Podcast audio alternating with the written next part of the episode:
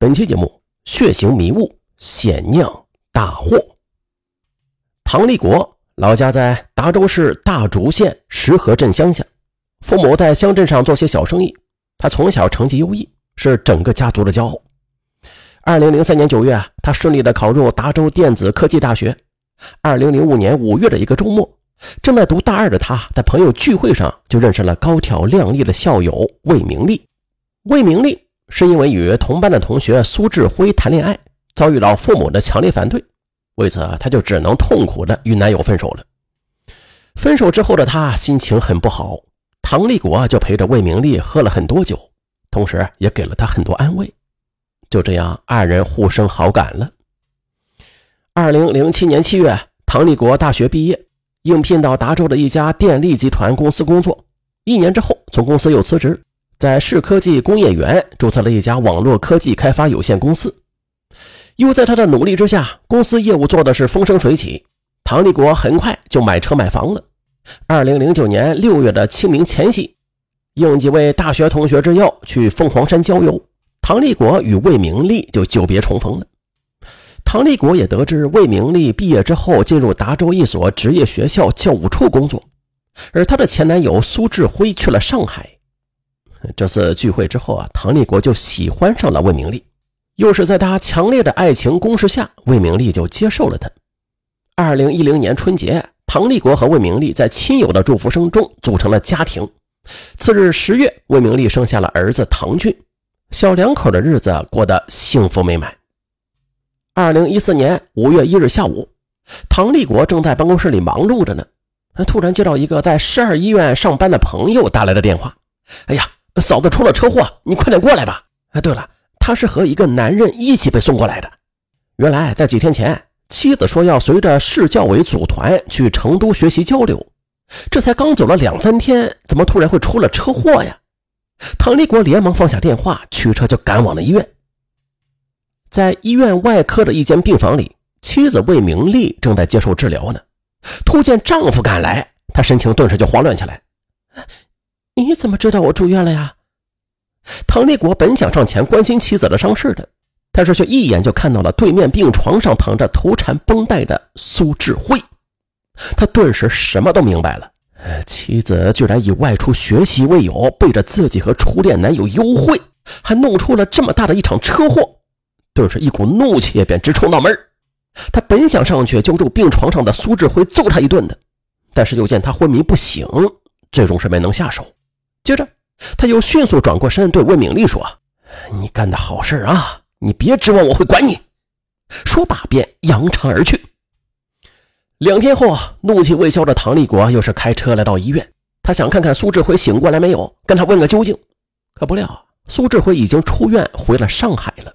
魏明丽正在办理出院手续，因为伤势不重，只是手腕骨折，做了小手术，打了石膏。在医院里观察了两天之后，医生便建议回家休养吧。魏明丽回到家里，不管在丈夫面前如何忏悔，妒火中烧的唐立国根本就不肯原谅她，而且开始了疯狂的报复。周末，儿子从幼儿园回到家里，看到妈妈手臂上绑着绷带，就好奇的问这问那。见此，唐立国却说：“乖儿子，你过来，你妈妈那种女人是不值得可怜的。”魏明丽伤心的说。你折磨我也就够了，不要再伤害儿子。唐立国一听，气不打一处来。你现在想到不要伤害儿子，那你寻欢作乐的时候想什么去了呀？唐立国是越说越气，不顾儿子在一旁啊，甩手就给了魏明丽一个耳光，吓得儿子抱住妈妈就大哭起来。唐立国见吓着儿子了，便一声不吭的进到了卧室。第二天一大早，魏明丽见丈夫怒气难平，就只好悄悄的离开了家。暂去了好友家里住一段时间。二零一四年六月二十九日晚上，唐立国抱着儿子一起打开电脑上网，偶尔就翻到了几年前一家人一起去游玩的照片，他的心里五味杂陈。可不知道什么时候啊，魏明丽进了家门，她站在丈夫和儿子的背后，禁不住的泪流满面。唐立国一回头，见是魏明丽，正要发火呢，他却凄然的跪下了。立国。我对不起你，看在儿子的份上，请你原谅我吧。可是唐立国却无名火起，对着妻子又是一阵拳打脚踢。儿子哇的一声啊，在一旁吓得又是大哭起来。唐立国哄了好半天，也没把儿子哄好。此后啊，唐立国也不敢再当着儿子的面大骂魏明丽了。只要儿子不在他们身边，唐立国就会阴冷地说：“你背叛了我，我就是要让你没有好日子过。”魏明丽不断的解释，他和苏志辉那一次是为了彻底分手才见面的，可是唐立国根本就听不进去。二零一四年八月六日。唐立国在外边喝了酒，醉醺醺的就回到家里，又是闹了个天翻地覆。魏明丽心如死灰，最终他决定放弃儿子的抚养权和家产，向唐立国提出离婚。一周之后，办完离婚手续的他便辞去工作，独自去了广州一所私立学校任教。魏明丽走了，唐立国依旧在公司里忙碌着，家里只剩下他和儿子相依为命。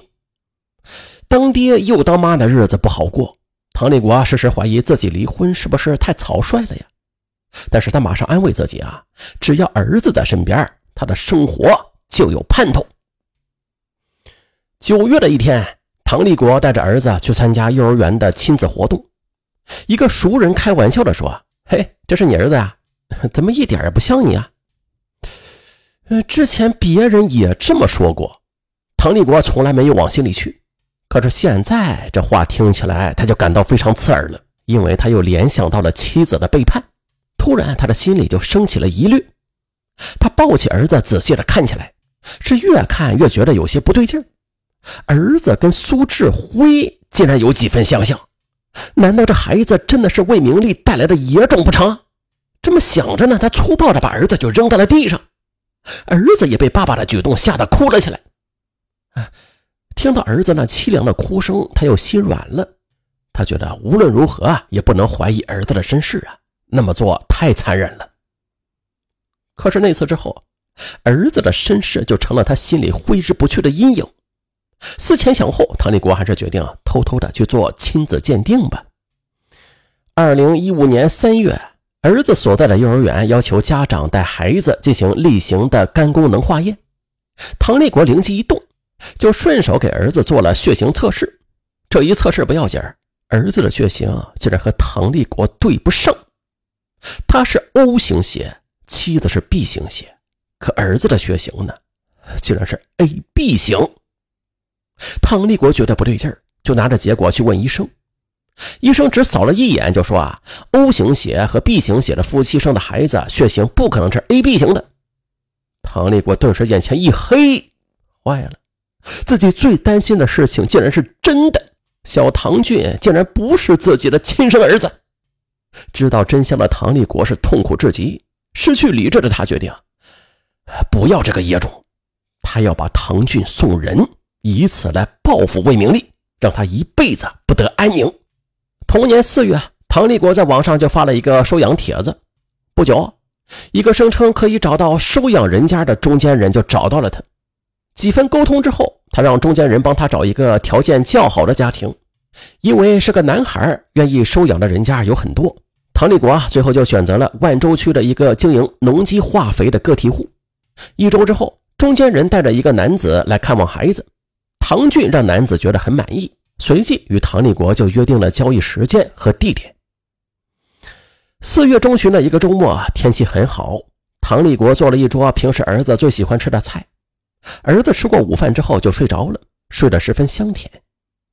在背起儿子的一刹那，唐立国的心突突乱跳，他的心里有几分不舍，但是最终还是一狠心走出了家门。来到巷口广场，收养家庭的主人开着车早就等候在那里了。